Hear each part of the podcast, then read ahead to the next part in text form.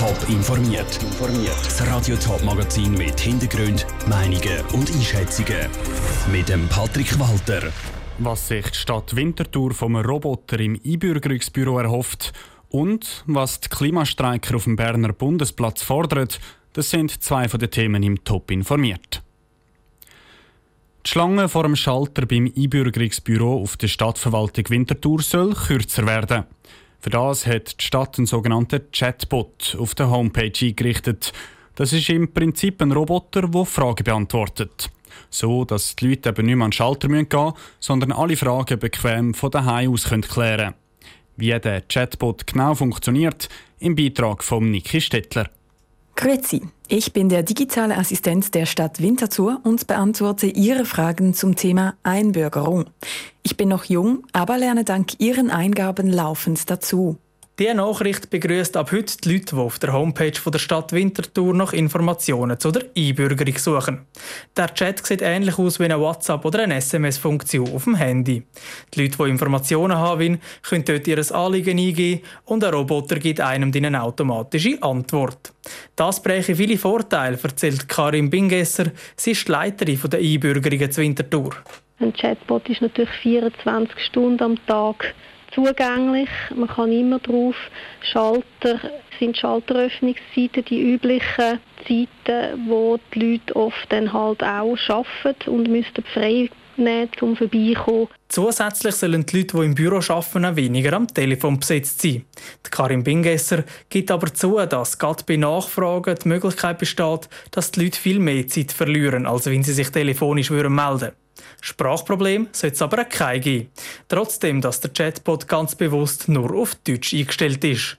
Weil, wer sich will einbürgern will, müsse schließlich auch gewisse Sprachkenntnisse haben. Die korrekte Rechtschreibung ist aber nicht entscheidend. Gewisse Rechtschreibfehler, da schaut er schon, dass man das kann auch in Zukunft immer besser trainieren kann dass die Antworten kommen, auch wenn das Wort nicht richtig geschrieben ist. Also es ist auch jetzt so, dass man nicht muss total korrekt Deutsch schreiben muss, damit man eine Antwort bekommt, die korrekt ist. Wenn sich der Chatbot beim Einbürgerungsamt bewährt hat, will die Stadtverwaltung die Chatbots auch in anderen Abteilungen einführen.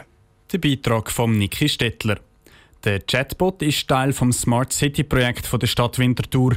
Im Rahmen von dem Projekt werden ganz verschiedene Digitalisierungsprojekte finanziert. Seit dem frühen Morgen besetzen Umweltaktivisten den Bundesplatz zu Bern. Während der ganzen Woche planen Demonstranten dort eine Klimaaktionswoche. Sie wollen auf ihre Forderungen aufmerksam machen. Bundeshauskorrespondentin Cosette Espinosa war vor Ort.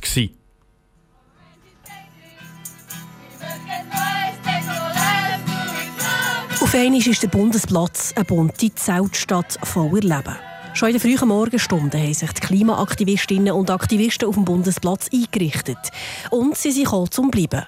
Die ganze Woche wollen sie hier verbringen, sagt Hanna Fischer, die Mediensprecherin vom Klimacamp. Mit verschiedenen Klimaorganisationen haben wir ein Klimacamp aufgebaut, um eben den Leuten zu zeigen, dass etwas passieren muss, dass die Klimakrise wirklich dringend ist und dass man nicht warten mit Handeln. Wir sind da, wo die Macht konzentriert ist, mit dem Bundeshaus, der Schweizer Nationalbank, Credit Suisse, alles wichtige Player. Und tatsächlich, in dieser farbigen Zeltstadt haben die Menschen Heubauen aufgestellt, spielen Volleyball, diskutieren, singen und reden hinter den Mundschutzmasken miteinander.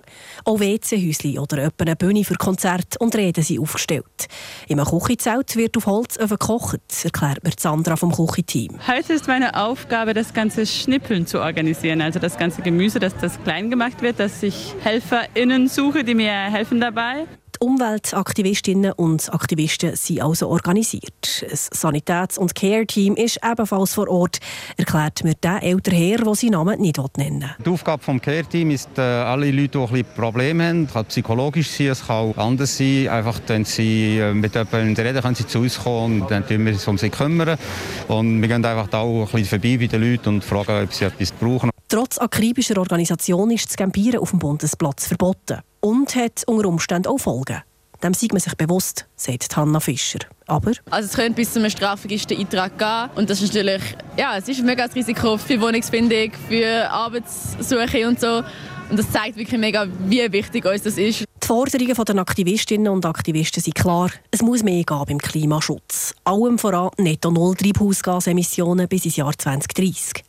Hanna Fischer ergänzt. Der Landwirtschaft geht es darum, dass wir agroökologische Methoden und so fördern, dass man Kleinbauern mehr unterstützt, weil die viel besser können ökologisch landwirtschaften können.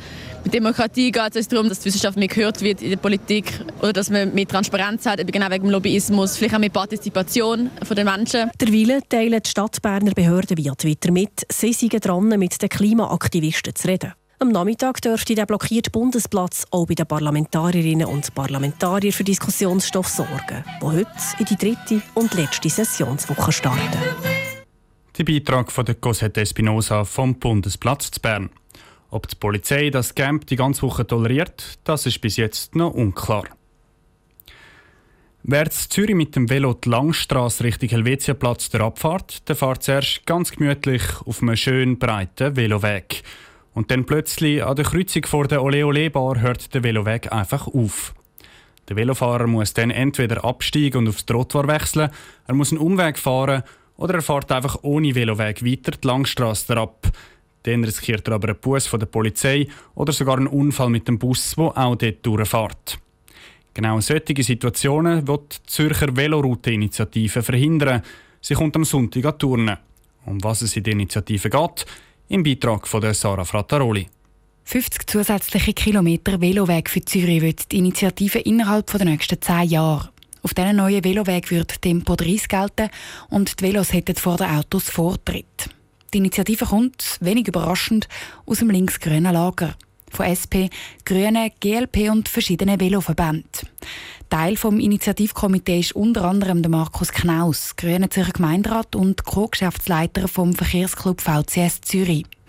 Ihn ärgert vor allem solche Unterbrüche von Velowegen wie eben an der Langstrasse. Was vor allem nicht stimmt, sind die Übergänge über größere Kreuzungen. Und an sich, was wichtig ist, dass wir endlich mal ein Netz überkommen, ein sicheres Netz, wo eben für alle zugänglich ist, sicher ist und wo man eben wirklich von einem Punkt in der Stadt an den anderen kommt. Sicherheit ist ein wichtiges Stichwort. Allein letztes Jahr hat es in der Stadt Zürich mehr als 500 Velounfälle gegeben. Zwei Velofahrer sind sogar ums Leben gekommen. Das Problem würden bessere Velowege entschärfen, sind die Initianten überzeugt. Stimmt gar nicht, finden auf der anderen Seite die Gegner, die SVP und die FDP. Weil, wenn die Velofahrer mehr eigene Spuren haben, dann fahren sie einfach umso haarsträubender, befürchten der SVP-Gemeinderat und Initiativgegner, der Derek Richter. Wir sehen bei den Unfallursachen, dass zwei Drittel der Velounfälle eigenverschuldet vorliegt. Und die Ursachen sind zum Beispiel Nichtachtsamkeit, höhere Geschwindigkeit, aber auch Alkohol bzw. Drogen. Kommt dazu, die 50 zusätzlichen Kilometer Veloweg brauchen Platz, wo dann der Autofahrer fehlt. Es dürfte also Parkplatz verschwinden. Und der Geschäfte in der Innenstadt könnten die Kunden davonlaufen oder eben davonfahren. Sarah Frattaroli hat berichtet. Veloroute-Initiative dürfte in Zürich klar angenommen werden. Auch der Stadtrat ist nämlich dafür und das linksgrüne Lager hat in der Stadt eine breite Mehrheit. Das Initiativkomitee hat zum Beispiel nur einen einzigen Tag gebraucht, um die nötigen 3000 Unterschriften für die Veloroute-Initiative zu sammeln. Top informiert, auch als Podcast. Mehr Informationen gibt es auf toponline.ch.